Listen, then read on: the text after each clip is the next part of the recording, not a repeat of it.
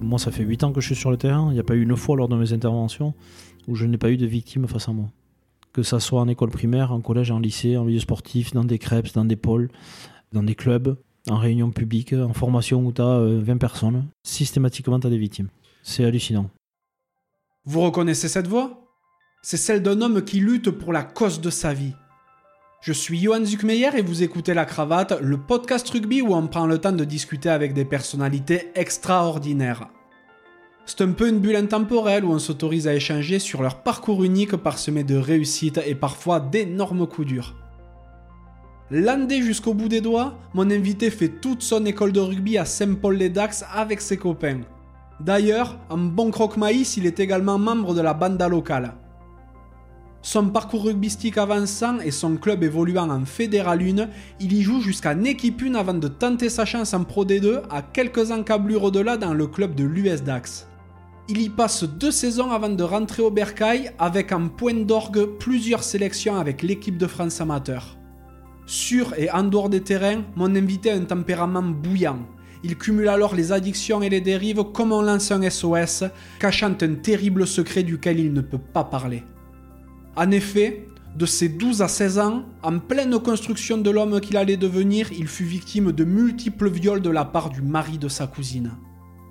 Muré dans son silence jusqu'en 2008, année de ses 30 ans, c'est un élément extérieur qui déclenchera sa prise de parole et le début de sa nouvelle vie j'ai eu le grand plaisir de rencontrer Sébastien Boy.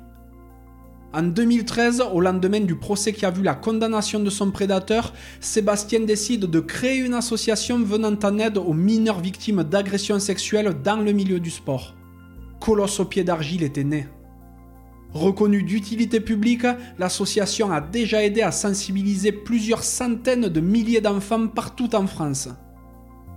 Aujourd'hui apaisé, Sébastien met toute son énergie dans la mission qu'il s'est fixée, et comme l'indique le tatouage qu'il a sur le bras, on ne sait jamais ce que le passé nous réserve.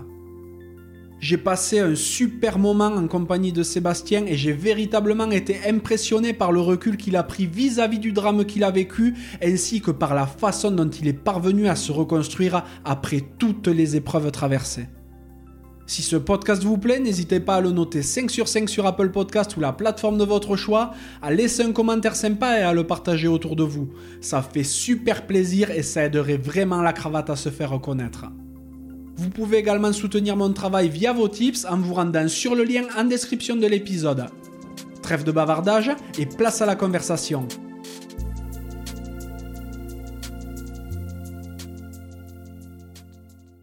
Salut Sébastien. Salut. Comment vas-tu? Très bien. Ça va? Bon, mais super. Merci de me recevoir. Oui, avec plaisir. On est euh, aujourd'hui à Saint-Paul-les-Dax, donc près de Dax, dans les Landes. C'est euh, une super journée d'automne et tu me reçois dans les nouveaux locaux de ton association, le Colosse au pied d'argile. Donc on dira un peu plus tard de ce dont il s'agit. Mais euh, c'est vraiment super de venir à ta rencontre parce que tu as un drôle de parcours relativement peu enviable sur certains aspects, mais euh, tout de même exceptionnel, et tu as su euh, rebondir pour venir en aide aux autres par la suite.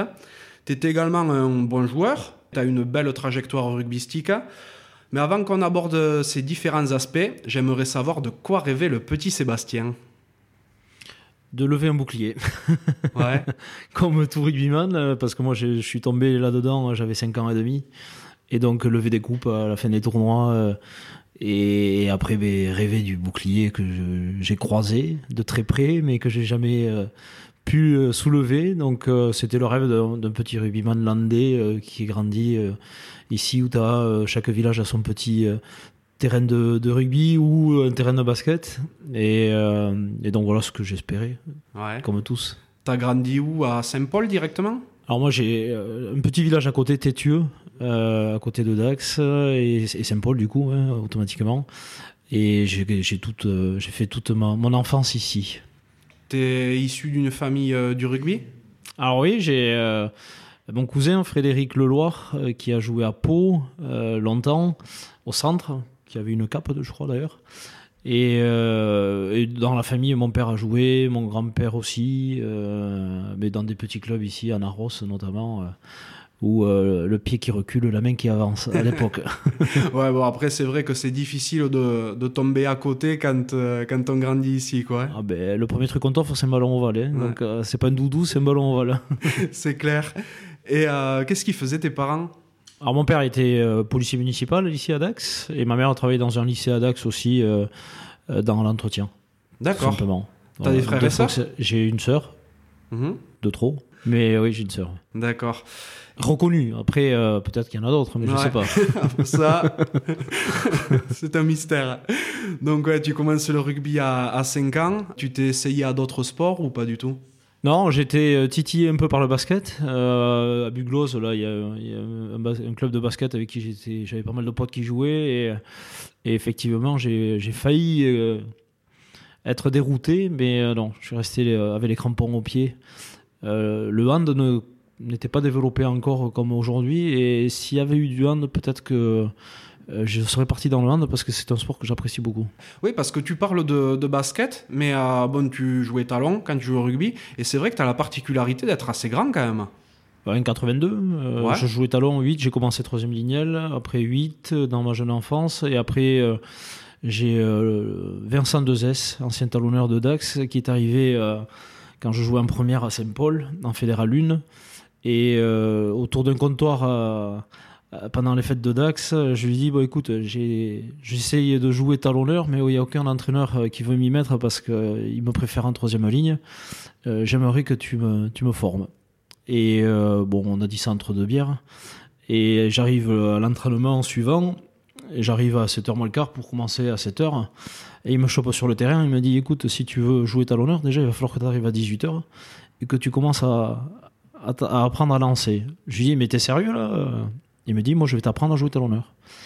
Et du coup, ben, j'ai fait toute la saison titulaire au talonneur avec lui. Il m'a appris, il m'a qu'il pouvait avoir, comment rentrer en mêlée. les, premières lignes ne sont pas du tout vicieux. Non, non, mais et, j'ai apprécié parce que ça se ressemble quand même au poste de 8 et en plus tu as la responsabilité de de pouvoir euh, donner de la continuité dans l'action euh, en lançant le ballon en touche. Donc euh, si, tu te, si tu te chibres, eh voilà, tu as, tout perdu et tu t'enrayes tout ce que, que peut faire l'équipe. Mais c'est un poste que j'ai apprécié énormément, qui m'a désingué quand même un peu. Mais c'est ce qui m'a permis aussi d'aller voir plus haut, parce que j'étais trop petit pour jouer troisième ligne. Et, et assez grand pour jouer talonneur. Donc voilà, je peux lui, lui remercier eh bien, très bien. Tu as fait euh, toute ta petite enfance, tout ça, à Saint-Paul-les-Dax au rugby? J'ai voilà, J'étais très fidèle à mon club. Hein, euh, jusqu'à euh, mes 22 ou 23 ans où Vincent Dezès est parti jouer à, entraîner Dax en Pro D2. Donc c'était un rêve de gosse de jouer, de traverser le pont de la gare pour aller jouer à Dax. Et c'était un objectif que je m'étais donné en jouant talonneur. Et donc, quand il est euh, parti euh, chez les voisins, euh, chez les culs rouges, il m'a embarqué dans ses valises. Et j'ai pu jouer. Bon, je me suis blessé d'entrée, mais après, j'ai pu jouer en Pro D2 une première année, bien. La deuxième, c'était un peu plus compliqué, parce que l'entraîneur ne prenait que cinq premières lignes. Tine Martinez, que tu dois connaître de, de, Tarbes. Bien sûr, de, réputation. Et voilà. Et ben, j'étais le sixième, donc j'étais en concurrence avec Benjamin Noiro il y a client. il y a client, mais, euh, mais après, voilà, donc euh, j'ai eu fait une saison à peu près blanche, euh, mhm. ou noire du coup. Et après, je suis revenu à Saint-Paul en Fédéral 1 où je m'étais donné un autre objectif, c'était de jouer à l'équipe de France amateur. Et j'ai eu la chance de, de porter déjà le maillot du comité Côte Basque-Land et après d'accéder à l'équipe de France amateur en tant que talonneur. Complètement. T'as pas voulu derrière tenter de rebondir peut-être ailleurs en Pro D2 Si, si, mais j'ai été sollicité. Euh, j'ai jamais voulu quitter mon métier, moi. Parce que c'était ma bouée de sauvetage aussi depuis l'âge de 15 ans et demi. Et j'étais très fidèle à mon entreprise qui m'avait pris en, en, apprentissage et dans laquelle je m'épanouissais, je développais en plus. Euh, donc j'ai fait 22 ans dans cette boîte. D'accord, c'était quoi comme... Euh, chez Destribots, SPA Destribots, c'était des pièces détachées de, de voitures, mais moi j'étais sur le service poids lourd, euh, parce que les pièces sont un peu lourdes, et donc il fallait avoir un peu de, de haragne pour, pour lever des pièces qui pèsent 10 fois plus que celles d'une voiture. Et donc j'ai jamais j'ai été sollicité pour aller jouer à Massy en Pro D2 et tout ça, mais en tant que professionnel, mais non j'ai toujours dit non. Il y a un club aussi qui s'était, je sais plus si c'était Hoche ou Tarbes qui m'avait approché aussi, mais non, je pas allé. Je suis resté ici. Bon, bon, fidèle à tes landes. Exactement. Et donc tu reviens effectivement à, Saint-Paul. comme tu le dis, tu as réussi à décrocher les sélections France Amateur. C'était sur quel match? Alors, ce premier match était France-Angleterre à Bonn, euh, au Compère. Mais euh, il y avait un gap parce que nous, en fait, on est euh, top 14. Il y avait 30 clubs professionnels et donc le premier club amateur, c'était Fédéralune, donc le 31e niveau. eux, ils étaient. c'est comme si on jouait une équipe de milieu de Pro D2, quoi, en fait. Euh, donc on a pris, on a, on n'a pas pris cher, mais on a, on a perdu. Après, j'ai eu la chance de faire une tournée au Canada aussi. Énorme. Et après, mon dernier match, c'était au Pays de Galles, où on fait match nul là-bas, en plein hiver. Et euh, c'était c'est top, c'est des souvenirs, euh, surtout qu'à l'époque on était on était considéré comme euh, le 15 de France quoi. Donc on avait la même dotation, on avait le même accueil à Marcoussis, enfin on était vraiment une équipe de France. Pas parce qu'on était amateur qu'on n'était pas considéré en tant que tel. Euh, et, c'était top, quoi, en fait. C'est des souvenirs inoubliables. Ah, ça doit être magique. Et euh, c'est vrai que France Amateur, après, vu que la Fédérale 1 s'est vraiment professionnalisée, hmm. c'est devenu France Fédérale. Euh, et, maintenant, ça n'existe plus. Ça n'existe plus, oui. Ils ont, ils ont retiré cette équipe de France. ça coûte apparemment hein, aussi. Les déplacements, les dotations. donc ça coûte cher. Et donc ils ont voilà, ils l'ont enlevé, mais bon, je pense que ça mériterait de, de, récompenser. Je sais même pas si la coupe fédérale interfédérale qui était euh, en place, la Coupe de la Confédération. Euh, c'était chouette parce qu'on jouait l'Armagnac Bigorre, on jouait euh, toutes ces Limousin, enfin voilà, c'était. et nous, la Côte Basque-Land, on a eu la chance de jouer en levée de rideau au Stade de France, c'était Biarritz-Toulouse, et c'est Biarritz qui dégomme Toulouse pour une fois, avec 30 points sur la finale, je crois. Ça, c'était quand en 2006 6 par là ou 7, ouais. ouais, 2006, ouais. Ouais, donc super parcours à ce moment-là. Et c'est vrai qu'à à Saint-Paul, ben, l'équipe 1 joue euh, ben, le haut de tableau de fédéral. Mhm. Donc souvent le trophée Jean Prat, qui est euh, le, la poule d'accession à la Pro D2. Vous avez pas mal de joueurs qui ont fait carrière ou qui, comme toi, sont passés par l'US Dax, en mhm. sont revenus. Enfin bon, c'est, c'est quand même une, une, équipe très épaisse. Tu te fais vraiment ta place. Tu es un joueur euh, très vaillant, très âpre parfois un peu jobard même sur le terrain. Voilà, vous étiez, vous étiez trois un peu, euh, un peu fous et ça fait, dans une équipe, ça fait toujours du bien d'avoir trois joueurs, un, petit, un ou deux ou trois joueurs mm. un petit peu plus violents que les autres pour, euh, ben, pour faire peur un peu à l'équipe d'en face. Mais euh, il y a peut-être quelque chose qui se cachait derrière tout ça. Oui, oui, moi, ma, ma colère que j'avais intérieure, je l'expulsais sur le terrain et en dehors. Mm-hmm. Bon, après, j'ai dû rentrer dans les, les, rangs hein, parce que euh, quand tu passes un, match derrière les poteaux parce que tu es expulsé, euh, parce qu'à l'époque, on allait derrière les poteaux, on n'allait pas sur le banc de touche. Euh, bon, voilà, c'était c'était un peu pénible pour l'équipe et je me faisais engueuler assez souvent d'ailleurs et ça coûtait cher aussi au club, hein, les cartons. D'ailleurs, à une époque, ils me faisaient payer. ah ouais, tu devais vraiment en prendre un paquet. Ouais, ouais, mais surtout dans les jeunes. Après, ben voilà, si je, ma, ma, violence que j'avais interne, ben, je l'expulsais, mais euh, où je me donnais à fond en fait. Je me mettais tout le temps dans le rouge mhm. sur le terrain. Euh, à l'entraînement aussi, je, je trichais jamais en fait. Et euh, effectivement, c'est ce qui m'a permis aussi d'accéder à, à, mes objectifs que je m'étais donné grâce à cette colère. Donc voilà, mon passé m'a servi. Ouais. Donc ton passé, effectivement, on, euh, va en parler. À cette époque-là, ben, tu as fait ta jolie petite carrière rugbystique, tu es, euh, es, marié. Ta femme s'inquiète pas forcément de ton comportement qui sur le terrain peut être un petit peu violent. Par ailleurs, tu avais peut-être des, des, addictions. Mmh. Oui, ben, en fait, euh, j'avais des, des, addictions ou des mécanismes d'autodestruction qu'on peut mettre en place euh, c'était dans la violence, ça a été le sexe, euh, multiplier les conquêtes. Euh, ça a été l'alcool. Quand tu sors, ben, tu te mets minable. Alors il y en a plein dans le rugby. Ils n'ont pas besoin d'avoir un passé douloureux pour, pour se mettre dans ces états-là. L'argent aussi, j'ai dû me faire interdire de casino parce que j'en avais pas de limite. et donc j'étais jusqu'au boutiste dans tout ce que je faisais en fait. Il y a que la drogue et le dopage où j'ai pas touché un gramme parce que je serais pas derrière ce micro aujourd'hui. Mais euh, effectivement, je suis tombé dans des travers qui sont assez douloureux, mais qui sont apaisés aujourd'hui. Oui, effectivement, donc euh, des travers.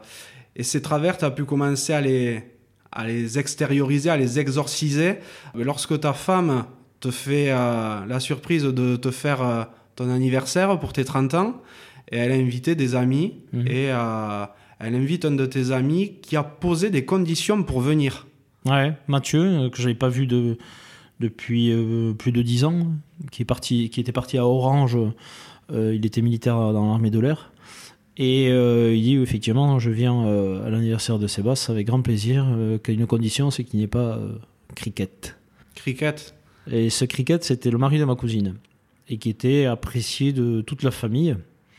Et effectivement, elle lui dit Mais attends, c'est bizarre parce que Cricket, quand même, il est gentil, qu'est-ce qui se passe avec lui ben, Il m'a violé. Il lui sort cache comme ça, et donc le soir, moi je rentre de l'entraînement et euh, me dit ben, voilà, Je voulais te, faire une surprise, mais euh, je suis obligé de te la dévoiler. Et, euh, donc pour les 30 ans, je voulais inviter Mathieu, et il vient qu'à une condition c'est que Cricket ne soit pas là. Je lui dis Ah bon, et pourquoi? Ben, Parce qu'il a violé.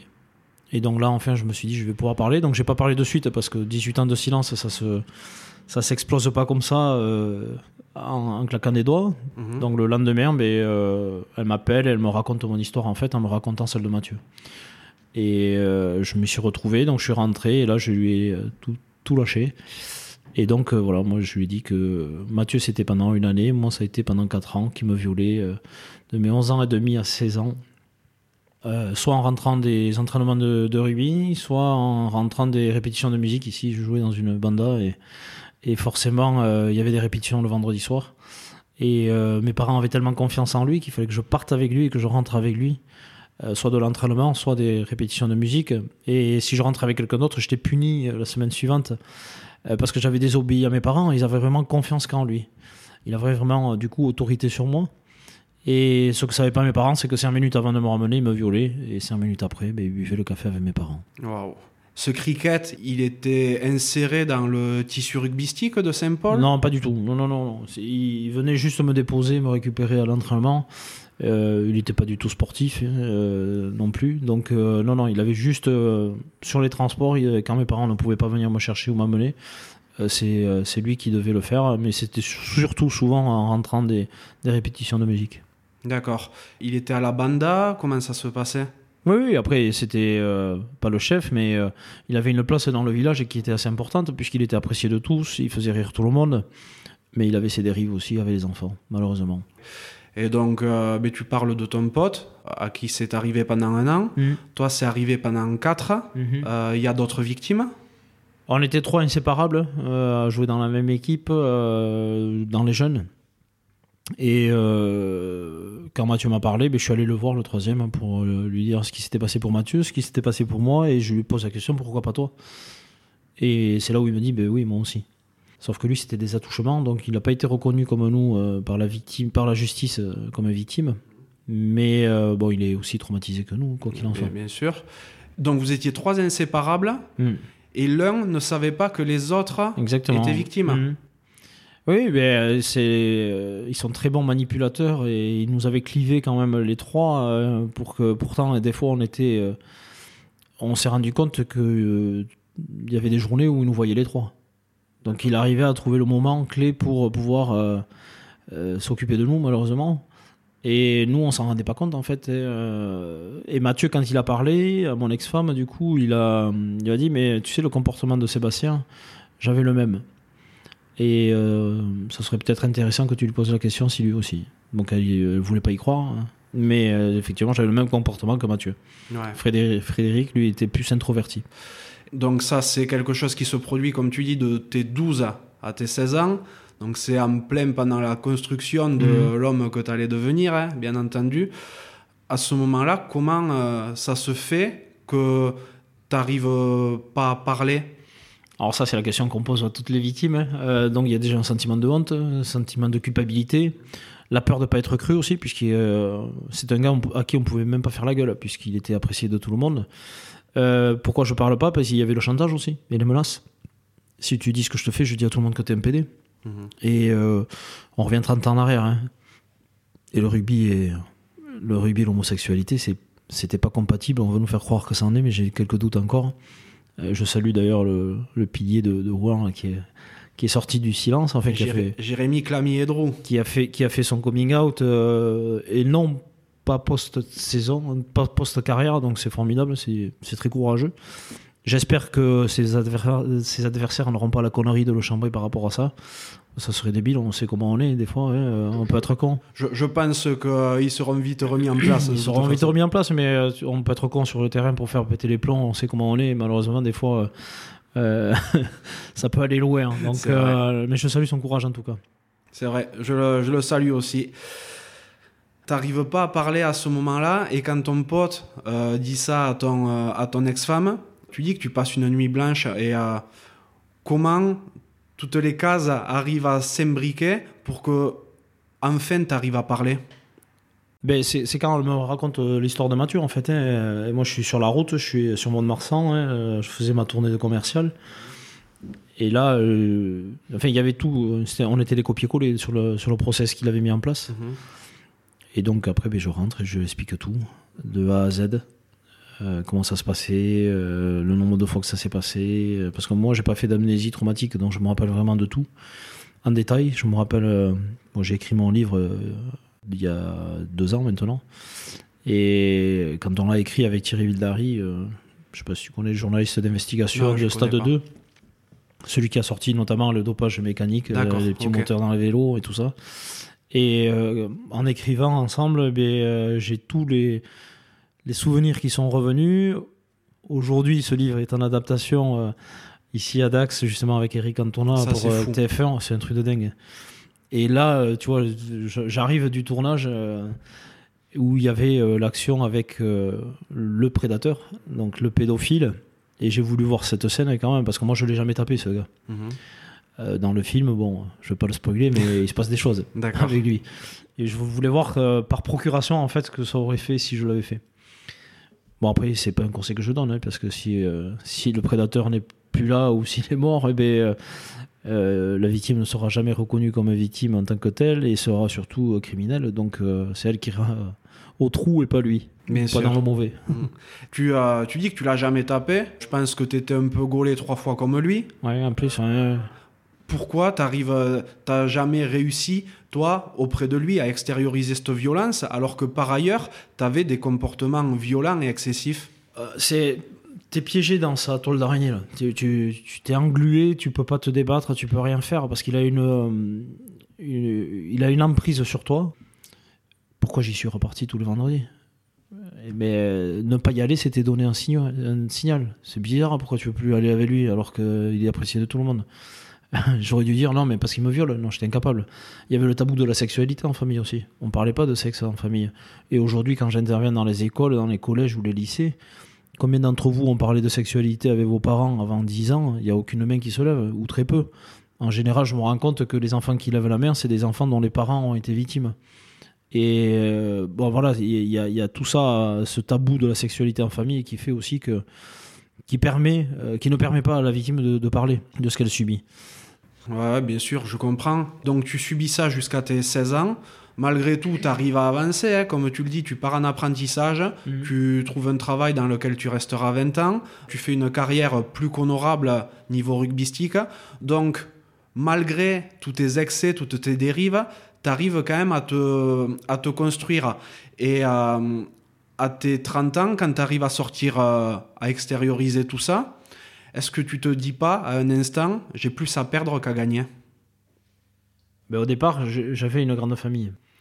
Et euh, moi, je voulais parler, en fait, pour qu'on, euh, parce que j'ai une réputation ici. Ouais. Euh, c'est un petit village euh, donc j'ai une réputation de, de euh, de bagarreur, de un mec qui se met minable. Donc ils sont restés figés sur une époque de, de ma vie et il faut qu'ils voient l'évolution aussi du, du nouveau Sébastien hein, depuis, euh, depuis 10 ans euh, ou même 15 ans maintenant. Mais ça, c'est pas grave. Ce que euh, je pensais pas perdre, hein, euh, malheureusement, c'était ma famille quand j'ai parlé. S'il y a bien quelqu'un sur qui je pensais m'appuyer, c'était elle. Ben, quand j'ai parlé, j'ai perdu tout le monde. Donc 10, 10 oncles et tantes, de 18 cousins, cousines. avec les branches à rapporter, comme on dit. Ouais, euh. On n'est pas 18 cousins cousines, c'est avec les, les, conjoints, les conjointes. Et en fait, je me suis retrouvé seul. Je, suis tombé en dépression. Et à l'époque, euh, mon ex-femme était de Souston. et Je jouais à Souston euh, une saison. Et j'ai même pas pu finir la saison parce que j'étais démotivé complet. Donc j'ai fait que 3 ou 4 mois dans ce club. Et après, je suis revenu ici à, Saint-Paul pour finir ma carrière. Mais euh, ouais, ça a été ça a été chaud et je pensais pas ce que j'allais perdre, je pensais pas que c'était euh, cet élément-là, le fait d'avoir parlé. Mais comment ça se fait que ta famille fuit au Mhm. moment où tu dis ça? t'es le caillou dans la chaussure. Euh, si tu, tu casses une image, tu casses euh, une vie paisible sans problème. Et sauf que c'est pas moi le problème. Ben ouais. Et euh, ça a été le, le comportement de ma cousine aussi euh, qui a fait hein, que, euh, puisque moi quand euh, je suis allé lui parler, euh, que je lui ai dit écoute, euh, voilà euh, ce que m'a fait ton mari, et elle me répondre dans les yeux, euh, je savais. Bon, ça a été un premier coup de poignard dans le dos. Euh, après, une sœur qui a préféré euh, soutenir ma cousine que soutenir son frère. Donc, deuxième coup de poignard. Et après, petit à petit, il y a tout qui s'est effrité autour de moi. Dépression. Et après, un an après, ou un an et demi après, ben, avoué euh, tout mon comportement que j'avais à mon ex-femme. Donc, on a divorcé. Donc, c'était les tromperies. hein. Dès que j'étais pas bien, mais. C'était, il y avait aucun plaisir, il y avait rien. C'était, euh, c'était faire son affaire vite fait et euh, voilà, euh, c'était un apaisant malheureusement. Elle se rendait pas compte que tu avais des comportements déviants? Si, si, par moment, quand je pétais un câble, elle voyait que je me mettais minable encore, que je cassais, je, me battais des fois, enfin encore. euh, euh, le mec qui me regardait de travers, ben, il en prenait une. Enfin, c'était assez compliqué par moment. hein. Mais elle, elle t'avait toujours connu comme ça. Et ouais, mais le problème, c'est que tout- toutes les contrariétés que j'accumulais, au lieu de- d'en parler, puisque moi je suis toujours resté dans le silence, j'avais pas cette- ce réflexe de parler quand il y a quelque chose qui me cassait les couilles. Et quand je parlais, euh, enfin, au lieu de parler, ben, je retombais dans ces travers. Mhm. Donc c'était les tromperies, c'était, euh, enfin voilà, tout ce que je viens d'évoquer. Ouais. Et euh, donc ça, elle l'avait remarqué, mais elle savait pas que c'était par rapport à ça. En fait, en brisant le silence, tu prends une, une décision euh, complètement folle et courageuse parce que tu avais construit une vie, tu avais une femme et euh, tu as tout qui fuit à ce moment-là. Ah ben je perds tout, hein. je perds la famille, je perds ma femme et mon gosse du coup qui avait un an et demi euh, puisque euh, ben, on divorce et puis euh, voilà souvent les, les enfants sont là au milieu euh, donc tu le vois grandir par procuration, hein. tu le vois un week-end sur deux, enfin, ça devient la merde. Et, et après, ben, tu te replonges dans le rugby comme un âne et voilà, tu fais, tu fais feu de tout bois, comme on dit. Ça a été une de mes meilleures saisons, je pense. euh, ma fin de carrière, je suis repassé 8 et en fédéral 3 ici à Saint-Paul et, et je prenais un plaisir sur le terrain qui était énorme. Ouais, bon, heureusement que tu avais ça. C'était à. C'est ma deuxième bouée de sauvetage le rugby. Ouais. Et aujourd'hui, la famille du rugby me le, me le rend bien. Celle-là, je ne l'ai pas perdue. Euh, même si parfois elle peut être faux cul. Mais euh, ça, voilà, c'est tout le sport. hein. Bien sûr. Mais c'est euh, voilà le milieu du rugby. je reçois des messages, je reçois des de, de- des euh, Guillaume Guirado, Titi du Sautoir, Jvili, euh, euh, Maxime Delonca. Enfin voilà, il y y a- je reçois plein de messages comme ça de, de, gars qui te soutiennent et euh, enfin, voilà, ça fait chaud au cœur. Ben, bien sûr. Donc tu le dis, tu continues le rugby à ce moment-là, mais est-ce que tu t'engages en justice par rapport à tes révélations ou ça en reste au stade de ben, j'ai parlé, les gens sont au courant et, euh, et on en reste là Non, non, c'est la première chose que j'ai faite. Je suis allé euh, déposer plainte. Euh, vont suivre quatre années de procédure, où là, c'est très compliqué d'attendre un procès. Et le 29 mai 2013, il- après trois jours de procès en assise ici à Mont-de-Marsan, et là, ça a été le début de la fin pour moi, du coup. Tout ce que j'ai perdu en sensation pendant ce procès, je l'ai gagné en émotion. C'est-à-dire que toutes les sensations de haine que j'avais contre tout le monde, ça a remplacé euh, des, des émotions, notamment l'amour. Et euh, je me suis aimé, euh, je me suis trouvé à aimer les gens, à leur dire surtout. Le lendemain du procès, le, jeudi jusqu'au samedi, ben, j'ai pleuré toutes les larmes de mon corps. Je ne savais pas ce qui m'arrivait puisque depuis l'âge de 11 ans et demi, je n'avais pas versé une larme. J'étais euh, anesthésié émotionnellement. Donc je pouvais perdre quelqu'un de ma famille. voilà. J'ai pleuré deux fois pendant cette période. C'était quand j'ai perdu mon chien et quand euh, ma grand-mère est, est décédée. Donc sinon après, euh, pff, impossible de pleurer.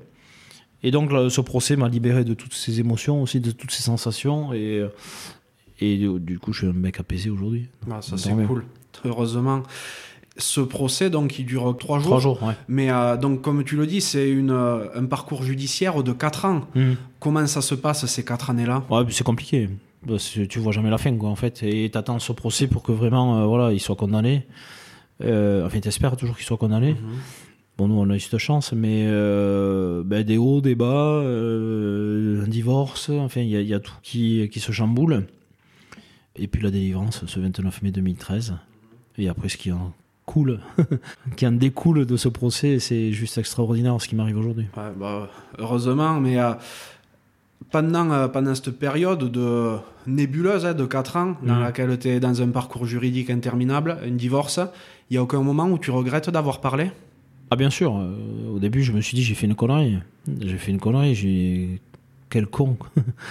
et, euh, et au final aujourd'hui je me dis non, en fait, en fait j'ai fermé ma gueule pour protéger ma famille aussi pendant 18 ans. Et quand je vois où j'en suis aujourd'hui avec elle, ben, euh, pff, en fait, je, je me suis trompé. Ouais, mais quand tu dis protéger la famille, euh, au final, il y avait de base une brebis galeuse dans Mhm. la famille. Si tu avais parlé plus vite, peut-être qu'il se serait en définitive pas passé grand-chose. Pour Pour euh, l'implosion de ta famille, je parle. Ah, mais du moment que tu parles et que tu dénonces un membre de la famille, de toute façon, et que tu mets ça sur la table, euh, c'est- il y, y a toujours. C'est pour ça qu'aujourd'hui, moi, avec mon asso, on aide, on aide la, la victime, mais aussi les victimes collatérales, qui sont en premier lieu les parents, quand ils ne sont pas les auteurs, euh, et puis les familles, tout ce qui entoure la victime pour qu'elle soit soutenue et non pas mise à, à l'écart. Mais c'est un schéma que je vois chez énormément de victimes, malheureusement. Tes parents, ils t'ont pas tourné le dos. Non, non, Ah, non, bon. au contraire. au contraire, et malheureusement, ils sont encore aujourd'hui, euh, ils sont encore aujourd'hui dans la culpabilité euh, de pas avoir vu, de pas, de pas euh, capter les signaux que j'envoyais à cette époque-là. Ils mettaient ça sur la bête, ils mettaient ça sur euh, voilà changement hormonal. Mais euh, ils sont dans la culpabilité aujourd'hui. J'aimerais qu'ils se fassent accompagner, mais bon, ils sont têtus, cap brut comme on dit Ah, ici. le, le landais, hein. Mais bon, tu vois, mon père, il était, euh, il est venu sur le tournage euh, du film hier ou avant-hier. Il a vu le gamin qui me joue et il a craqué en fait. Il me dit, mais je vois en fait ce que tu as subi et ce que j'ai pas vu. Donc c'est c'est assez compliqué pour eux. Ah, je, je te- je les crois bien volontiers. Ce parcours juridique dure 4 ans. Euh, le verdict est rendu. Qu'est-ce que c'est comme verdict? Il prend 10 ans de réclusion criminelle. Bon, il en fera euh, 4 ans et demi Ah, avec les remises de peine, avec euh, tout ce qui peut permettre de sortir plus vite. Euh, bon, moi, j'ai pris 18 ans ferme de silence sans remise de peine, moi, par Ouais. contre. hein. Ah, Et au contraire, j'ai perdu beaucoup plus que lui, je pense. Et aujourd'hui, il est en liberté, sous conditionnel. Il serait sur Bordeaux, enfin sur le bassin d'Arcachon. Il travaillerait dans un camping, en plus. Ah, euh, mais c'est bien. il n'y a pas d'enfants dans un Non, camping. non, il y en a hein. pas. C'est connu. Incroyable. Donc euh, voilà, j'ai eu la chance de, et l'honneur, je dirais même, de- de- d'intervenir à l'ENM à Paris, l'école nationale de la magistrature, euh, dans le cadre de la formation continue. Et donc j'avais euh, des juges d'application des peines face à moi, des juges des affaires familiales, des procureurs, vice-procureurs. Enfin, j'avais un peu de, du beau monde, comme on dit. Et euh, je leur ai expliqué cette situation. J'ai dit, euh, bon, voilà, il faudrait quand même qu'il y ait une, peine de sûreté quand même avant qu'ils soient libérés et surtout euh, qu'il y ait un suivi. Moi, j'ai réussi avec l'association à que tous les bénévoles dans le mouvement sportif soient filtrés par le deuxième du volet du casier judiciaire ou le FIJAIS.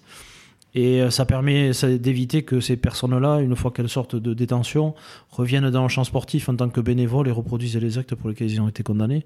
Donc euh, la ministre Roxana Ramassinanou est très à l'écoute par rapport à, ce sujet-là. Elle a fait énormément de choses, dont euh, elle m'a écouté, je suis content. Ce filtrage des bénévoles qui est en place depuis janvier et maintenant sur toutes les fédérations depuis septembre. C'est très important ça. Je repense un peu à ta, à ta situation hein, avant que tu arrives à parler. C'était un gars quand même qui venait boire le café à la maison euh, tous les vendredis après t'avoir violé. Et je suppose qu'il y avait des repas de famille. Ah ben, tous les mois, on avait une grande famille, c'est convivial, le sud-ouest, on le sait. hein. Et les repas de famille, ben, moi je devais faire comme si de rien n'était, comme si c'était mon ami. Donc personne ne pouvait imaginer ce qui s'était passé. Parce que je, voilà, je, lui faire la gueule, c'était déjà envoyer un signal contre lui, on m'aurait questionné.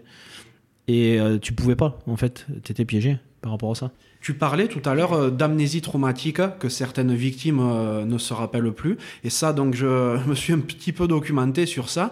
C'est complètement fou. En fait, des fois, le traumatisme est tellement grand Mhm. que les personnes arrivent à se persuader qu'il ne s'est jamais rien passé. Ouais, c'est fou, c'est ton cerveau qui disjoncte. Et c'est comme tes dossiers sur ton ordinateur. Tu peux les mettre à la poubelle et tu les vois plus sur ton ordinateur. Quelques mois après, si t'as pas vidé ta poubelle, ben, tu peux aller les récupérer et ça peut ressurgir. Ben, L'amnésie traumatique, bon, c'est schématisé quand même ce que je dis, mais, mais euh, c'est exactement pareil. En fait, euh, ton cerveau va te mettre ça dans un coin et euh, le moindre fait qui va te rappeler le, euh, les actes que tu as subis, ça peut être un- une odeur, ça peut être un bruit, ça peut être une musique s'il y avait de la musique, ça peut être euh, une odeur de cigarette, ça peut être. Enfin, il y a plein de choses. euh, une personne qui ressemble à la personne, à l'agresseur. Mais ça, ça va te réveiller cette mémoire traumatique. Et là, il y a tout qui, des souvenirs qui sortent comme un geyser. Et c'est là où il faut être très présent auprès de la victime pour l'accompagner. Parce que ça peut être dramatique, malheureusement. Et là, le, le risque pour ces personnes-là, c'est pas qu'elles deviennent folles à se dire euh, je l'ai vécu ou je l'ai pas vécu. Ou... Non, mais quoi qu'il en soit, bon, il y a des professionnels maintenant qui ont étudié le sujet, donc euh, c'est pas de la folie. Euh, en revanche, si tu parles pas, ton corps va parler pour toi aussi. Tu peux développer des maladies, des cancers, euh, de l'utérus chez la femme, du côlon chez l'homme, de la peau, de l'eczéma. Enfin, tu peux développer plein de maladies suite à ce stress post-traumatique. Et, et ça peut aller jusqu'à la mort, parce qu'il faut savoir que un enfant sur deux victime avant 15 ans fera une tentative de suicide dans sa vie. Donc euh, les impacts sur une victime de ces actes-là sont, euh, sont assez impressionnants malheureusement et peuvent détruire détruire des vies, c'est certain. Mais je suis la preuve qu'on peut s'en sortir. Ouais. Toi, ça t'est arrivé? Tu fais partie de l'enfant sur deux qui a fait une tentative ou pas? Non, jamais. euh, J'aimais trop la vie et encore deux fois, j'avais mes deux bouées de sauvetage. euh, Le rugby est mon métier et, euh, qui, qui me maintenait à flot. Et tant mieux, Heureusement. heureusement. Et euh, donc, ce procès se termine Mhm. et euh, toi, ta vie bascule. Tu te libères, comme tu le dis, tu vis des émotions Ouais. et tu switches. Euh, C'est-à-dire que tu as une idée, tu crées une association. Ouais, cette idée elle m'est venue pendant le procès. Je me dis comment je pourrais aider les, les minons et les protéger surtout. Et donc, euh, je décide, le soir du procès, on va boire quelques bières euh, ici, et j'annonce que je vais créer une association qui va lutter contre les violences sexuelles en milieu sportif. À la base, je suis parti pour faire le tour du comité Côte Basque-Land de rugby le mercredi après-midi pour aller voir les gamins dans les écoles de rugby, leur dire d'identifier euh, leurs parties intimes, du moment que tu es autonome, eh ben, qui a le droit de toucher ses parties intimes, et si tu as un secret qui te le rend malheureux, à qui le dire? Et donc, le 29 mai 2013, fin du procès. Le dimanche, je faisais la première réunion. Le 9 juin, elle était inscrite en préfecture et je m'étais donné comme objectif d'intervenir euh, euh, dès septembre, dès la rentrée euh, sportive. Et euh, bon, ça a été un peu décalé, mais en octobre, je faisais, je signais mon premier club, qui était Saint-Paul-et-Dax, mon club, hein. et je faisais mes premières interventions. D'accord. Et à ce moment-là, est-ce que tu joues encore au rugby? Est-ce que tu es encore salarié dans ta boîte? Alors, bien sûr, ouais, je joue encore un peu, euh, salarié toujours. Et puis là, les médias. Mhm. Arrivent les médias, euh, et notamment TF1, euh, qui, euh, parce qu'ils cherchaient euh, un sujet sur les violences sexuelles dans le mouvement sportif, et ils sont tombés sur nous, et euh, sur Colosse au pied d'argile, du coup.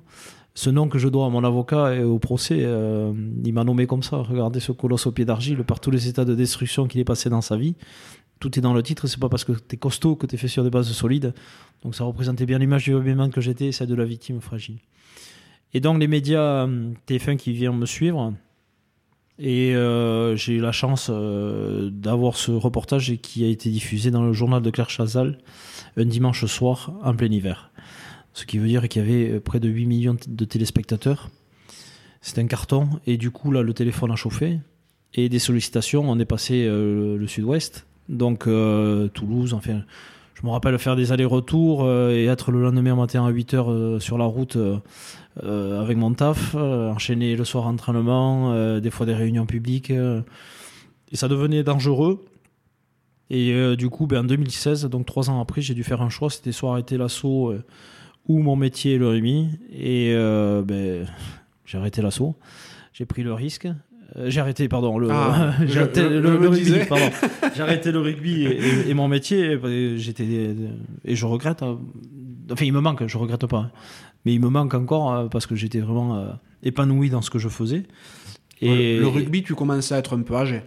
aussi, mais j'ai encore envie de jouer quand même. Ah, Ça- mais ça, je crois ça que ça pique. passe jamais. hein. Ça pique.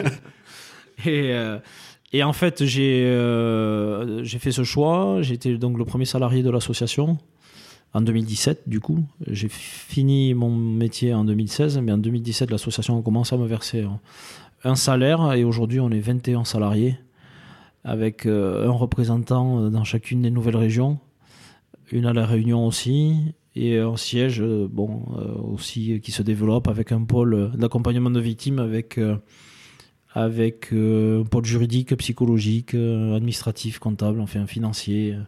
On a dû se structurer et euh, ben, aujourd'hui c'est plus de 40 fédérations euh, qui sont conventionnées avec nous.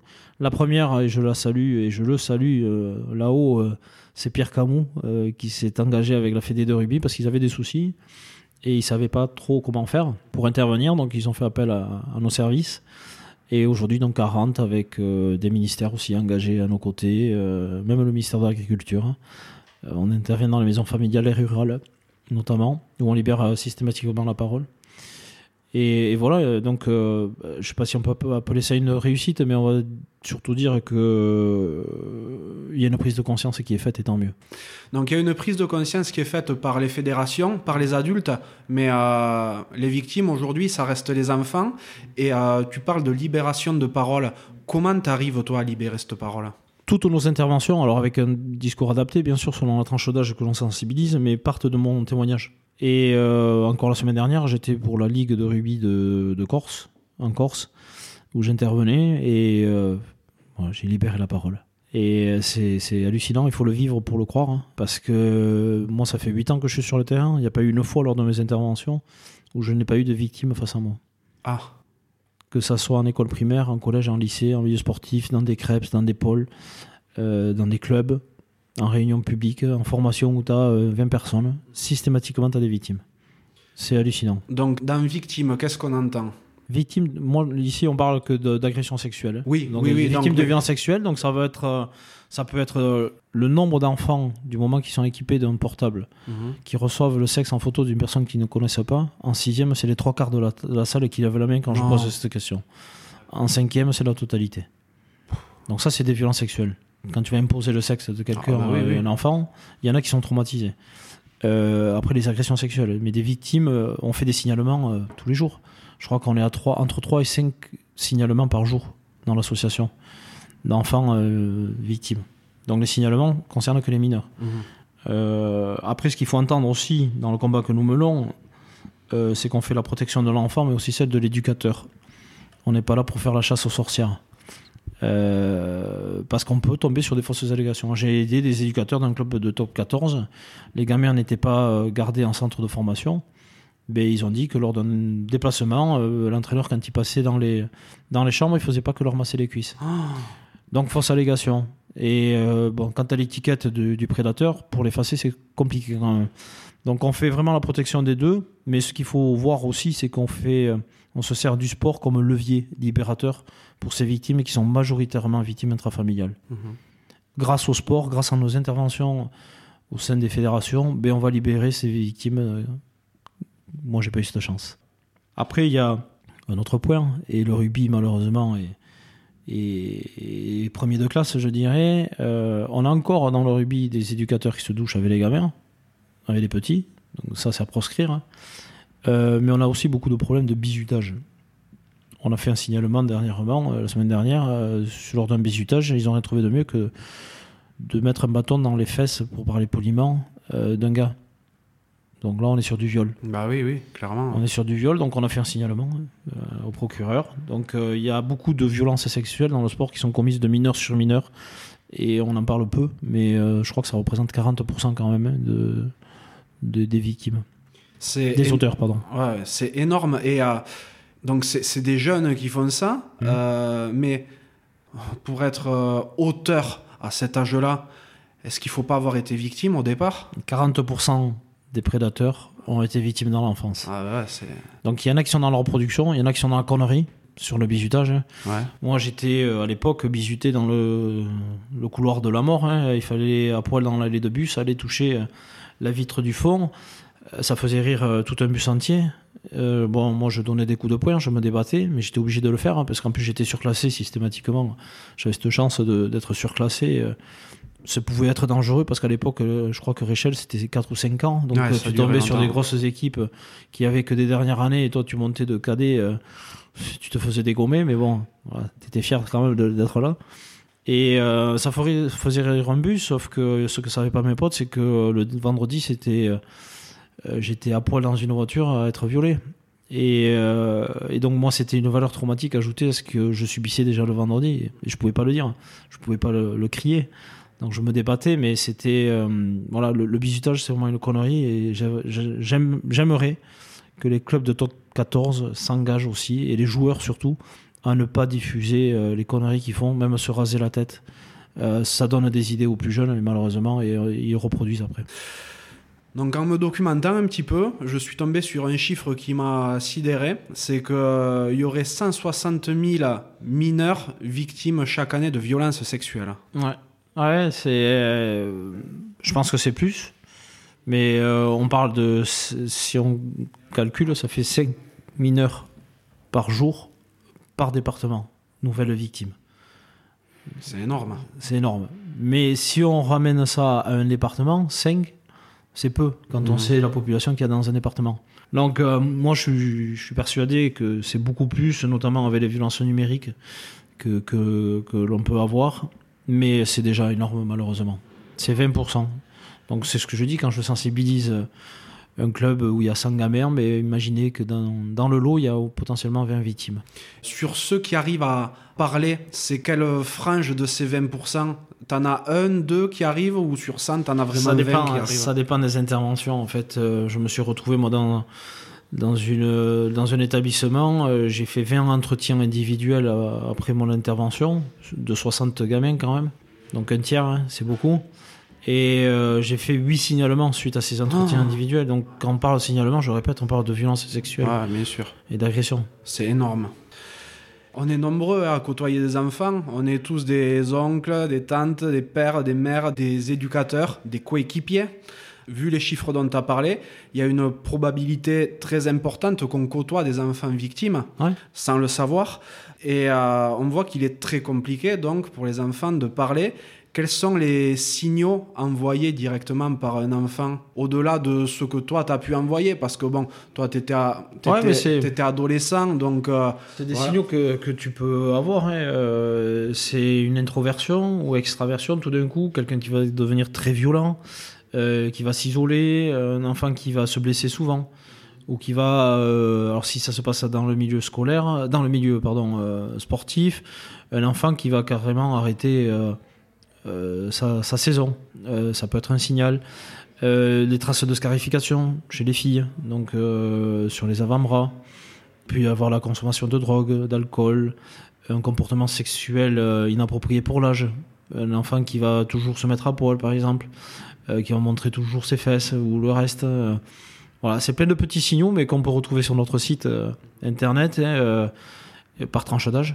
Mais euh, moi, ce que je propose surtout, c'est que euh, les coachs, eh bien, il faut qu'ils, comme les parents, qui considèrent tout changement de comportement chez un enfant sans aller directement au but, mais euh, lui poser la question, mais lui dire tout simplement, écoute, je sens que c'est pas bien en ce moment.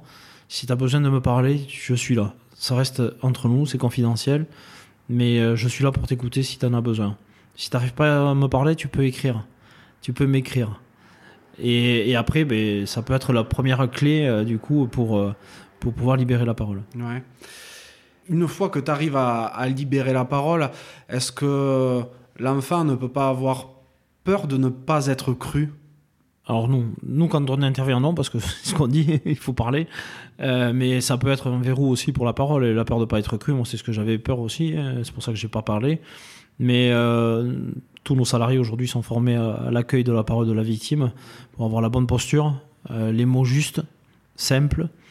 Euh, le process surtout qu'il faut mettre en place après, hein, parce que recevoir la parole c'est bien, mais après il faut la signaler. Euh, à qui il faut le signaler et comment signaler. Donc, sans, se prendre pour un gendarme non plus, ne pas aller trop loin dans les questions, parce que si on commence à questionner l'enfant, on va poser des questions fermées, et surtout que ces questions vont être orientées vers la réponse qu'on imagine. Donc ça va tout fausser. Donc on accueille la parole, on la juge pas, on félicite l'enfant, on le remercie pour sa confiance, on ferme les guillemets et on envoie. Et justement, une fois que tu as envoyé, Bon, vous, vous êtes une association qui est dédiée à ça. Mm. Je suppose que ben, la justice, elle, elle va passer 10 000 dossiers divers et variés. Ça va aller euh, de, de l'accident de voiture au viol en passant par le meurtre. Eux sont pas formés forcément à ça. Comment la victime peut être reçue auprès de, auprès de la justice, justement? Alors nous, on a un process dans l'association, c'est qu'on fait toutes les démarches pour la victime. Si elle souhaite porter plainte, on va être le premier relais entre la victime et... Euh, la gendarmerie ou le commissariat. C'est-à-dire qu'on va faire en sorte d'identifier la personne, l'OPJ, qui a suivi la formation pour auditionner un mineur euh, une victime. Et euh, ensuite, c'est eux qui se mettent en lien direct, donc le commissariat ou gendarmerie, avec la victime. On peut assister la victime si elle en a besoin, mais euh, voilà, en faisant ces process-là, en mettant ces process en place, on enlève tous les freins qui peuvent mettre, toutes les barrières qui peuvent mettre un frein au dépôt de plainte. D'accord. Et euh, est-ce que tu connais un ratio du profil d'agressé? Est-ce que c'est plutôt des garçons, plutôt des filles? Alors c'est majoritairement des filles, ouais. Euh, bien sûr.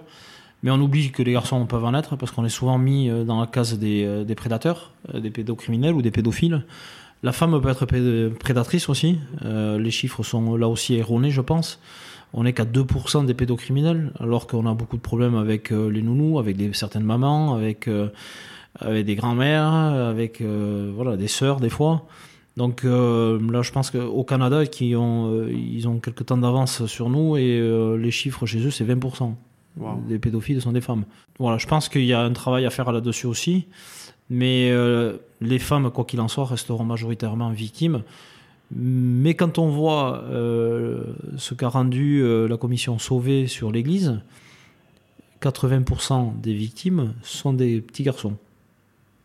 Donc, les hommes aussi, on est victime. On est peu à parler, on est peu à, se mettre vent debout euh, contre, contre tous ces actes-là, mais j'espère que rallier beaucoup d'hommes dans, dans, mon combat parce qu'il y en a besoin aussi de se faire entendre. Comme tu le dis, ce qui est compliqué pour un garçon, ça va être d'avouer ça parce que ben, si tu l'avoues, ben, t'es une pédale, euh, tout ça. ce qu'on peut entendre, voilà. Ce qu'on aurait pu entendre à Voilà. Hmm. enfin, malheureusement, je suis sûr que beaucoup aujourd'hui ne parlent pas parce qu'ils ont peur d'entendre ça aussi. Bien sûr, oui. Et Pourquoi tu t'es pas défendu Un homme, c'est viril. Et euh, moi, je reçois dans l'association beaucoup d'hommes qui ont été victimes par des femmes.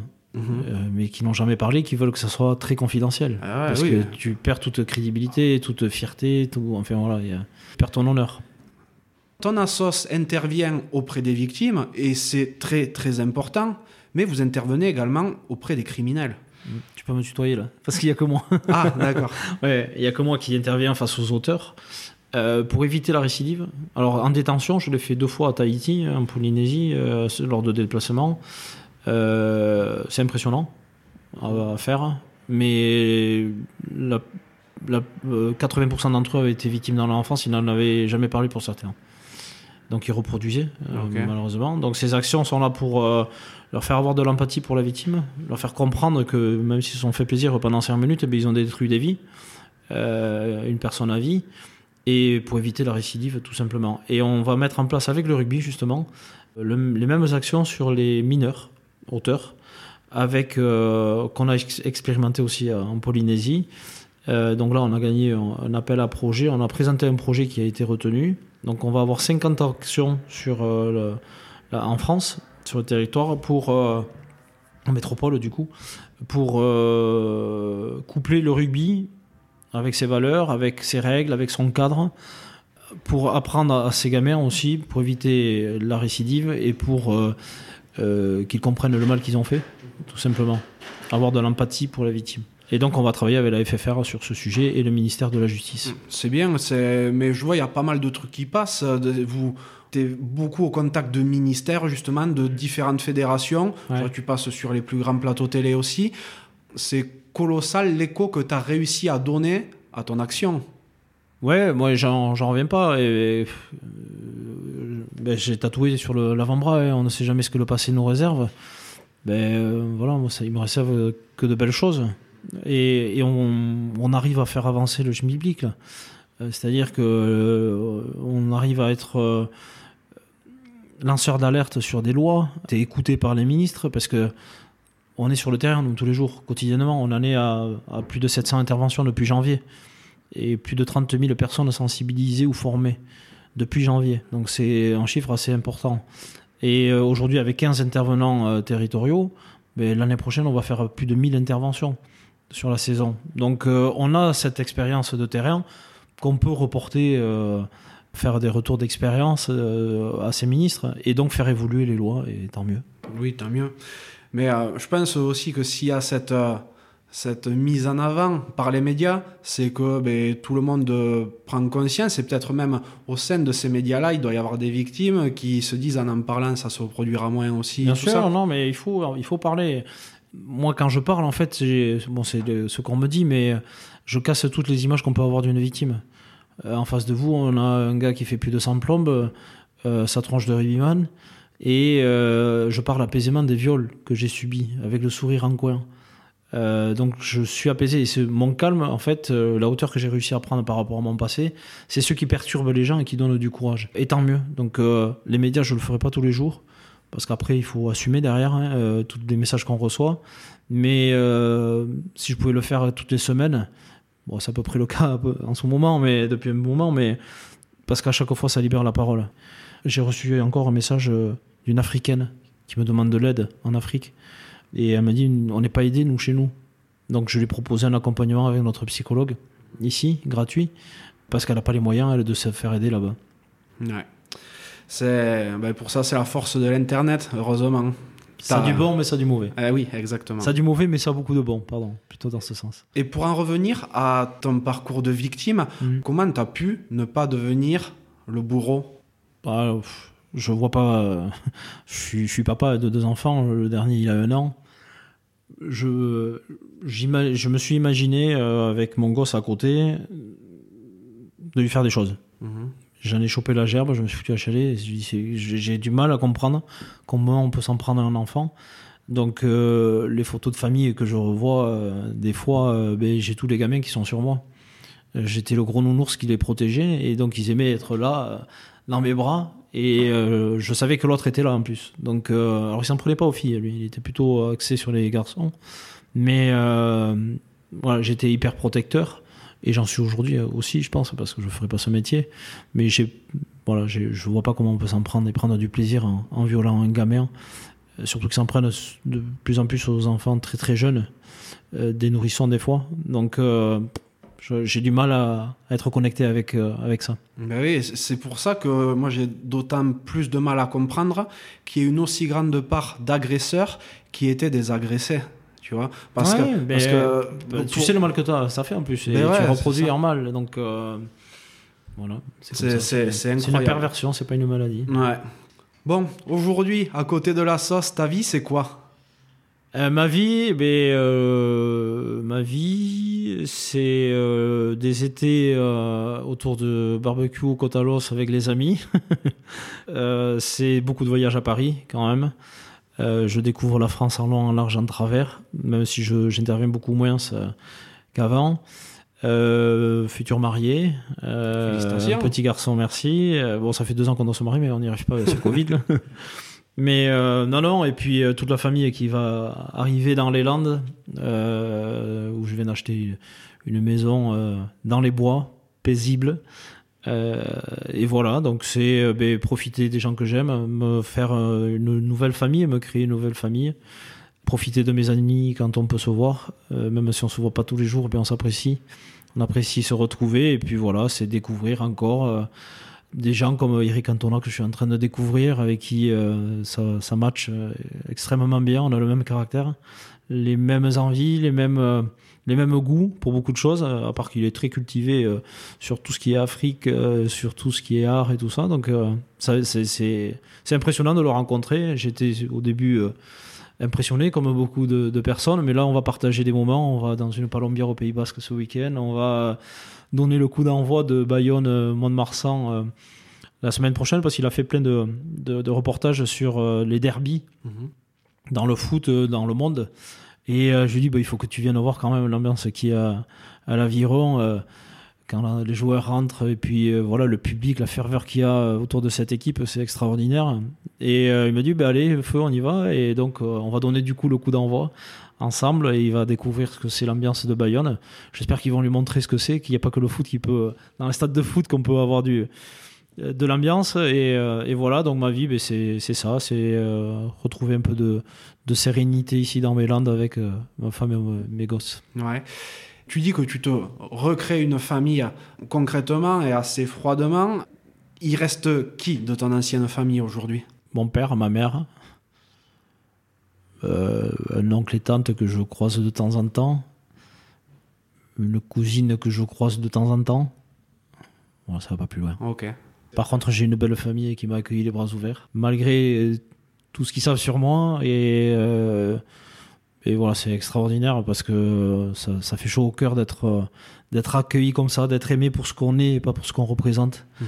Et voilà, je les remercie. c'est c'est quand même incroyable de voir à quel point ça peut être destructeur de parler quoi. Euh, Malheureusement, mais, on accompagne maintenant cette parole. Heureusement. il était nécessaire. Heureusement. T'aimes faire quoi quand tu t'occupes pas de la sauce? Manger. Ouais. ça va, t'es encore, euh, es encore gaillard, tu dois faire du sport. Hein. Ce que j'aime, c'est les champignons. Euh, aller me balader dans la forêt pour chercher les cèpes.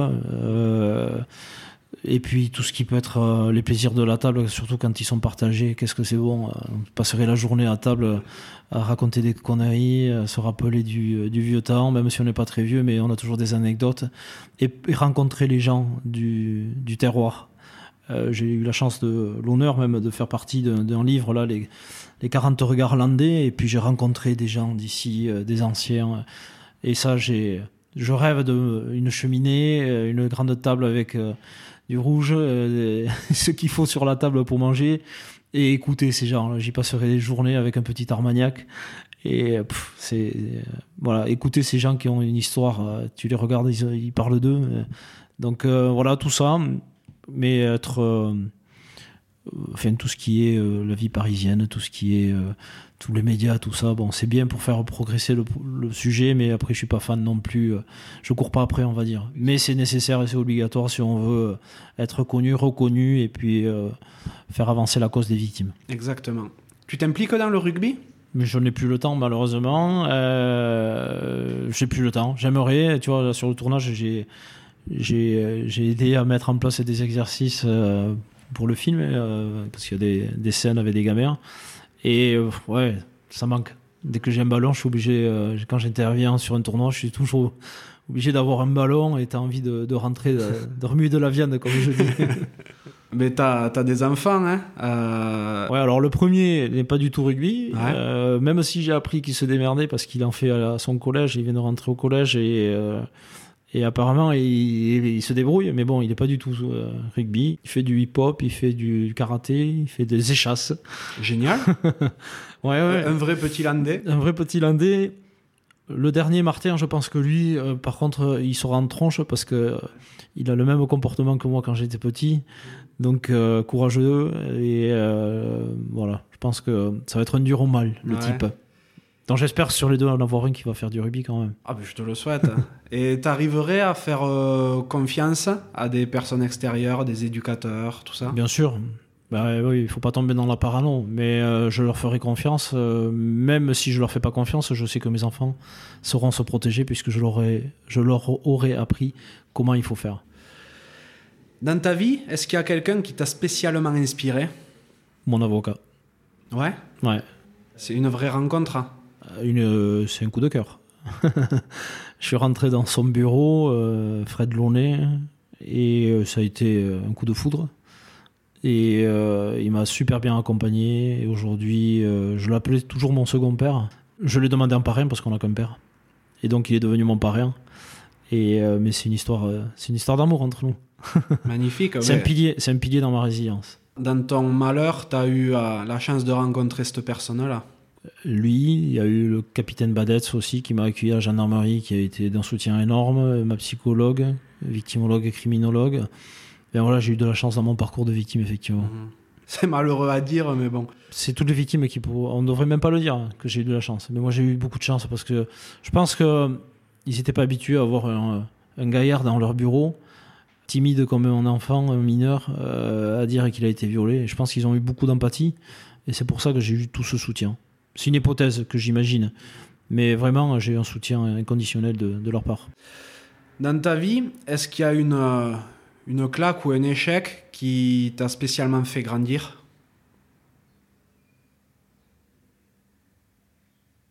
Je dirais mon passé. C'est ce qui fait que je suis aujourd'hui, qui je suis aujourd'hui. Je ne serais pas devenu qui je suis aujourd'hui si je n'avais pas vécu tout ce que j'ai vécu. Mhm. Bon, je pense que voilà, moi, ma, vie est, attachée à ça. Et euh, non, je pense que c'est la plus grosse claque que j'ai prise dans ma vie. Malheureusement, oui. Quel est l'accomplissement dont tu es le plus fier? Ah, ben, L'association. Hein. Euh, après mes enfants, bien sûr, et, euh, mais voilà ce que j'ai réussi à créer avec cette association, euh, la fédérer, la faire progresser. jamais j'aurais imaginé avoir 21 salariés un jour. Hein. On est à plus de 220 000 enfants sensibilisés en 8 ans. c'est un chantier colossal que j'ai lancé, mais jamais j'aurais imaginé en arriver là. Et c'est pas fini. Malheureusement, enfin, heureusement, c'est pas fini. Mais tu le dis, tu as 21 salariés, tu es une association. Ouais, Comment tu arrives à financer tout ça? Alors on a des donateurs, euh, mais on a été obligé de tarifer nos, prestations euh, parce que l'URSSAF nous tombe euh, comme une entreprise sur la tranche. Auprès des clubs Auprès des clubs, auprès des fédérations, de la formation, on a été obligé de passer par là, mais j'ai remarqué quand même, parce que c'est quand même décrié, hein, certains ont du mal à comprendre, mais les associations qui ont beaucoup de salariés ben, ont dû passer par là. Hein, euh, donc il faut il faut il faut l'admettre, il faut le il faut l'accepter plutôt.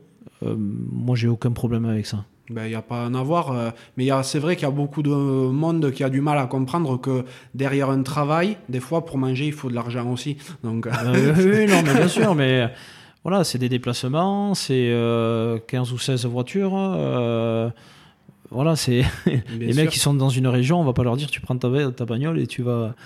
C'est pas des bénévoles, hein, c'est des salariés. Donc euh, voilà, il y a tout ça et, tout multiplié par, par 21 du coup. Donc, euh, donc ça fait beaucoup. Complètement. Et pour les victimes, est-ce que le parcours est payant ou tout non, est gratuit? Non, tout est gratuit pour les victimes, les victimes collatérales, les clubs. Euh, enfin, y a, on facture rien.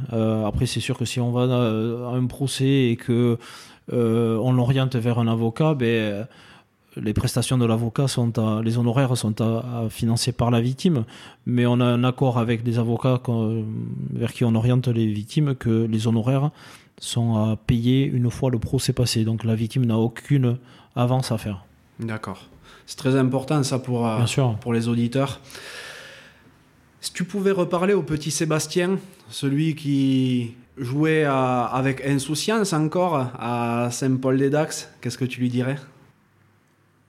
C'est une belle phrase, c'est une belle question. euh, T'inquiète pas, je suis là. Je vais te protéger. J'ai fait des, une intervention un jour, euh, il n'y a pas si longtemps que ça, dans un dom-tom, et face à moi, à la fin de mon intervention, je propose un temps d'entretien individuel. Et face à moi, j'avais un jeune rugbyman, un peu la même tronche que moi, un peu gaillard déjà, à 15 ans, frisé, comme moi à l'époque. Et euh, c'était la première fois qu'il parlait. Et euh, j'ai fait un transfert et je me dis, putain, j'ai pas eu cette chance. Et là, j'étais fier de faire ce que je fais, en fait. Et euh, donc voilà, ben, ce petit Sébastien, je lui dirais, euh, vas-y, profite. j'ai sensibilisé les adultes, donc tu peux y aller, j'ai fait la prévention, tu peux y aller. Qu'est-ce que tu aimerais que les gens qui croisent ta route ou qui l'ont croisé retiennent de toi? Ma résilience et la personne que je suis devenue, et pas celle qui était euh, fougueuse euh, avant, 2000, euh, avant 2008. Donc celle que je suis devenu, et puis voilà ma franchise aussi. Parce que si j'ai chose à dire, je le dis. Hein. J'ai surtout pas envie d'avoir des regrets. De... J'ai pas envie de rentrer chez moi en me disant putain si j'avais su. Donc je dis les choses, qu'elles plaisent ou pas, que ça soit bien ou pas, hein, mais je dis les choses maintenant. D'ailleurs, je pense que ça aussi c'est important dans le discours que tu essaies de transmettre, que tu diffuses, c'est que au-delà de ta carrure et de ta position de victime malgré ton gabarit, t'es franc dans ce que tu dis et ça plaît aussi quoi. Tu passes pas par quatre chemins. Ah ben non, mais je mets des mots euh, sur les actes que des mots MOTS là du coup. hein. Euh, je mets des mots sur les actes que j'ai subis hein, et, et sur mes mots MAUX du coup et sans sans filtre parce qu'on s'est assez caché. euh, c'est bon, le, ça a été euh, assez tabou pendant des années, donc maintenant il faut dire les choses. Et puis voilà, un viol c'est un viol, euh, on sait ce que c'est, pénétration anale, buccale ou vaginale. Après les gens imaginent ce que j'ai subi, pu subir. Voilà, mais je, je m'en fous. Il faut dire les choses. Quels sont tes rêves aujourd'hui? Euh, sur un aspect personnel, je, ben, c'est vivre ma famille apaisément, euh, tranquillement. Voilà, qu'on trouve un équilibre, euh, que j'ai plus tous ces déplacements. Après, je sais pas si je continuerai toute ma vie parce que c'est épuisant, hein, euh, euh, l'association, mais euh, voilà, déjà que la santé de mes proches et, et voilà, qu'on vive sereinement. Des rêves simples. Simple, oui, oui, on va pas chercher la difficulté. Donc on entend hein, dans ton discours que tu sembles apaisé, tu arrives à en parler posément, tu as, réussi à chasser tous tes démons? Ah oui, complètement. Le mensonge, c'est quelque chose que je n'accepte plus. Non, non, j'ai plus, j'ai plus tout ça. hein. heureusement, parce que c'était quand même euh, dur. Mais euh, non, non, j'ai plus, j'ai plus tous ces démons, non, heureusement. Je suis encore interdit de casino, par contre. hein. Ça, est-ce que c'est un mal? Je Non, non, non, non, c'est, très bien. Parce qu'au final, tu perds, tu, tu gagnes pas. hein. Exactement, sinon ils n'existeraient pas les casinos. Exactement. Aujourd'hui, tu es heureux dans ta vie? Oui. Ouais. Oui, oui, très. Alors, euh, fatigué, mais heureux. ouais. Non, non, heureux, oui, mais il me manque rien. Euh, il me manque rien, à part que voilà, il me tarde que ma femme soit mutée ici euh, pour euh, arrêter tous ses voyages à, à Paris, mais et que mon gamin aussi arrive ici. Mais oui, je suis très heureux. Après, ah, mais ton, ton petit, quel âge tu dis qu'il a? Martin a un an. Ah non, bon, ça va, il s'est pas encore habitué à la vie parisienne. non, non, heureusement. Le podcast s'appelle La Cravate et euh, il y a une question que je pose à tous mes invités, c'est à quoi voudrais-tu mettre une cravate? Bah, tous ces prédateurs, euh, bien sûr. hein. Euh, mais une belle. Mm, Oui. Bah, de toute manière, sur le terrain, tu faisais pas semblant. Prédateur ou prédatrice, mais ouais, ouais. Mais si j'ai. Voilà, c'est mon combat. hein, donc. euh, même si je mettrais des cravates à certaines d'autres personnes, hein, parce que nul n'est prophète dans son pays, malheureusement, tout le monde le sait. Mais non, non, si je devais en mettre une, ça serait assez prédateur. C'est normal, par ton vécu, par tout ce que tu as vu, Exactement. euh, c'est tout à fait normal. Et tout- surtout tout ce que je lis tous les jours et du mal qu'ils font, en toute impunité, c'est ça qui est terrible. Et euh, tu dis que nul n'est prophète en son pays, ça veut dire que tu as eu des accueils plus que mitigés dans le coin, peut-être?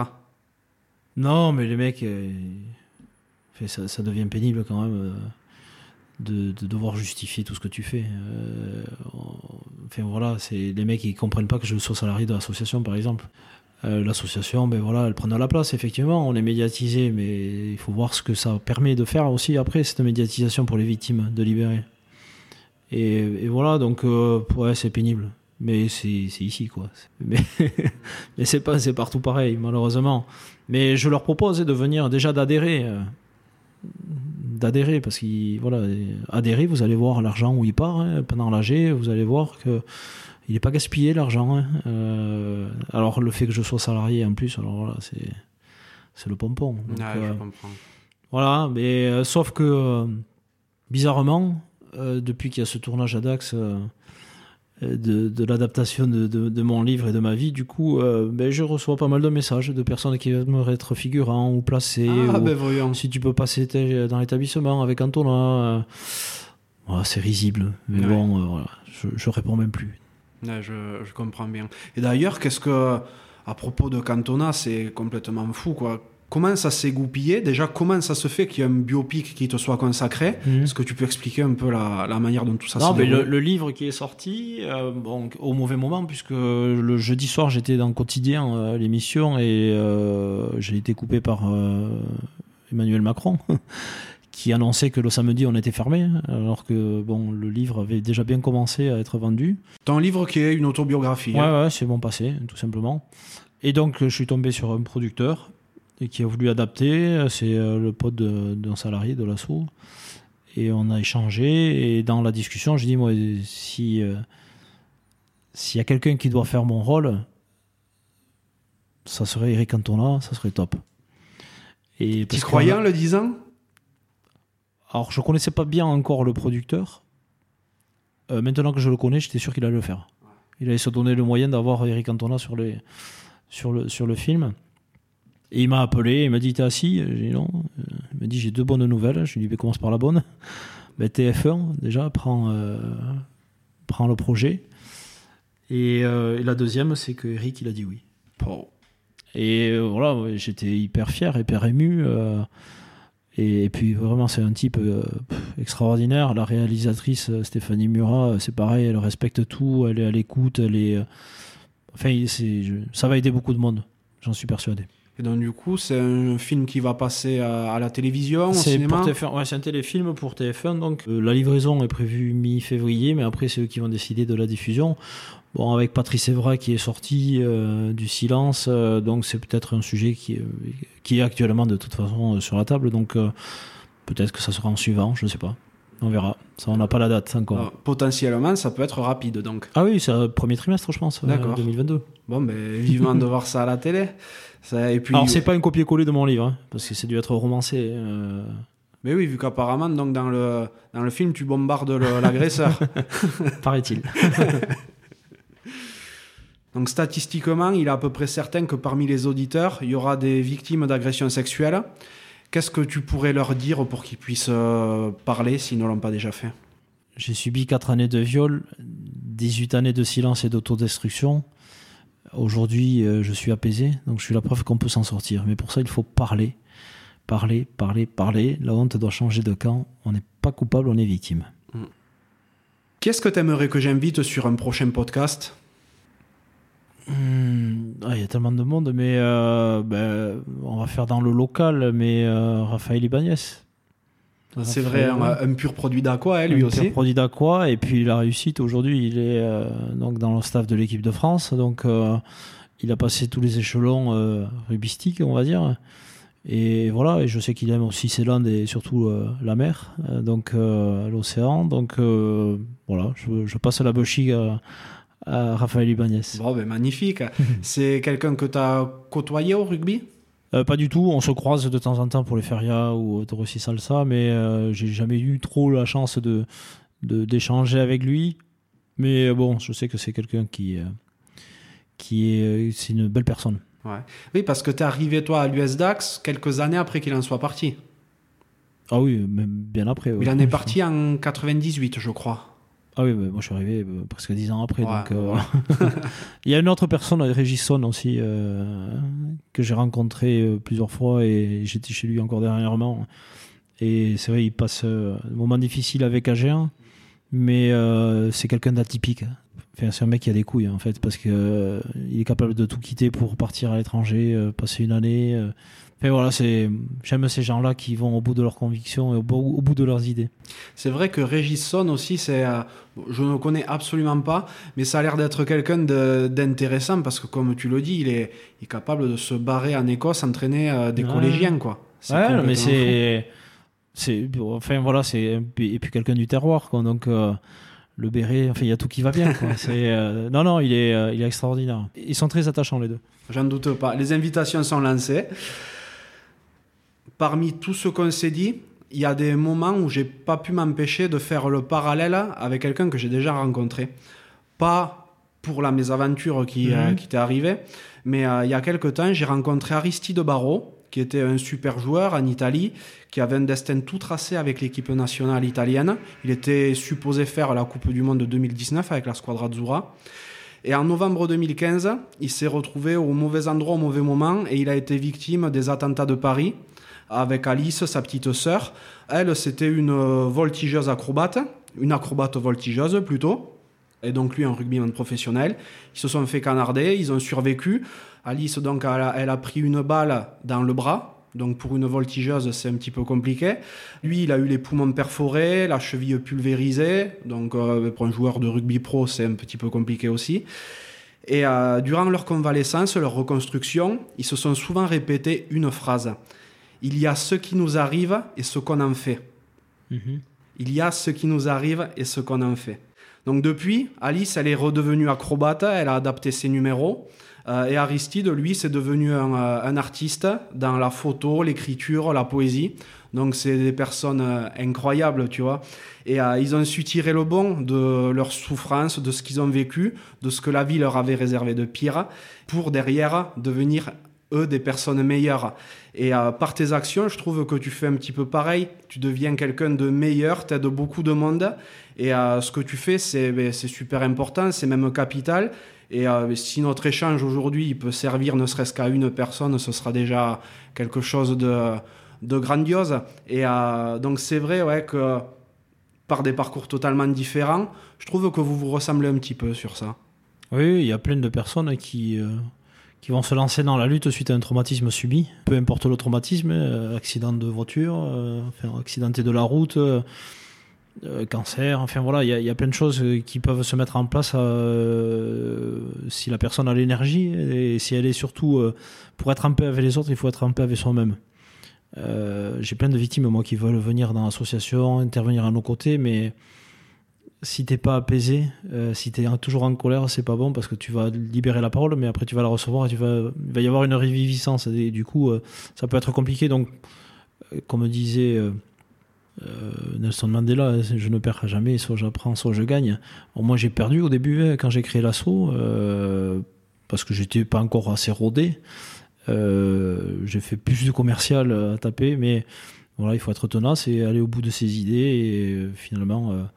Donc oui, on, se- on peut se rejoindre sur, euh, sur certains points, effectivement. Ouais, parce que tu aurais pu euh, totalement perdre pied, baisser les bras, et euh, tu serais jamais devenu l'homme que tu es maintenant, et tu n'aurais jamais réussi à, à créer ni à venir en aide aux autres. Quoi. hein. Bien sûr, oui, non, mais c'est, euh, il faut avoir, faut être convaincu dans ce que tu fais, ben, comme sur un, sur le terrain. hein. Si t'es pas convaincu, ben, tu vas avoir des doutes et les doutes vont entraîner ben, peut-être des blessures, vont entraîner des, des mauvais matchs, vont entraîner plein de choses. Donc euh, être serein et et surtout aller au bout de ses idées, c'est ce qui est euh, important. Et savoir s'entourer aussi. C'est encore plus important, je pense. Et, euh, et ça, vaut, euh, ça vaut autant pour les projets que dans la vie, a priori, par rapport à ce que tu as vécu, au moins les gens ne te tournent pas le dos si, si tu as les bonnes personnes autour de toi. quoi. Exactement. Ben écoute, Sébastien, merci beaucoup de m'avoir reçu. J'ai passé un super moment en ta compagnie. Également. C'était, euh, vraiment Merci à top. toi. Je vais te souhaiter beaucoup de réussite dans la suite, hein, tant dans ta vie personnelle, parce que c'est très très important, C'est un équilibre. ouais, que dans euh, ben, ta mission d'utilité publique, parce Mhm. que euh, c'est le cas. Et d'ailleurs, je crois que ton association est devenue, euh, Reconnu d'utilité publique. ça doit être aussi une... euh, J'ai jamais été champion de France ce jour-là, ça a été euh, le bouclier. Ouais, Vraiment, honnêtement, on a été euh, très très fiers, très heureux. On a fait péter le champagne d'ailleurs, parce que c'était. voilà, c'est. Je vendais des pièces détachées de, de poids lourds, hein. donc j'avais aucune notion sur la psychologie, sur la victime, sur le pédo- la pédophilie, sur le judiciaire. Et, et voilà, en, en 8 ans, où c'est qu'on en est, donc c'est extraordinaire ce qui nous arrive avec cet assaut. Mais euh, voilà, le chemin est encore long, je l'espère. Et euh, tant mieux, hein, qu'on on donne du courage tous les jours à, à des mineurs, à des majeurs. Donc tant mieux, continuons exactement. le chantier. Mais bon courage pour ta mission. Merci. Et, euh, sois heureux. À 10 chats Adieu. Merci d'être encore là et d'avoir écouté cet épisode jusqu'au bout. J'espère sincèrement qu'il vous a plu. Si tel est le cas, ce serait super sympa de le noter 5 sur 5 sur Apple Podcast et de le partager autour de vous. Ça m'aiderait à encore plus le faire reconnaître et à convaincre de nouvelles personnes à jouer le jeu de la cravate. Si vous laissez un commentaire, sachez que je les lis tous. Aussi, si vous pensez que la cravate mérite d'être soutenue, vous pouvez faire un don en suivant le lien qui est dans la description de l'épisode. Pour me contacter, vous pourrez me trouver sur LinkedIn ou Instagram en recherchant Johan Zuckmeyer. Vous pourrez aussi facilement trouver le podcast sur Facebook et Instagram. A bientôt pour un nouvel épisode de la cravate.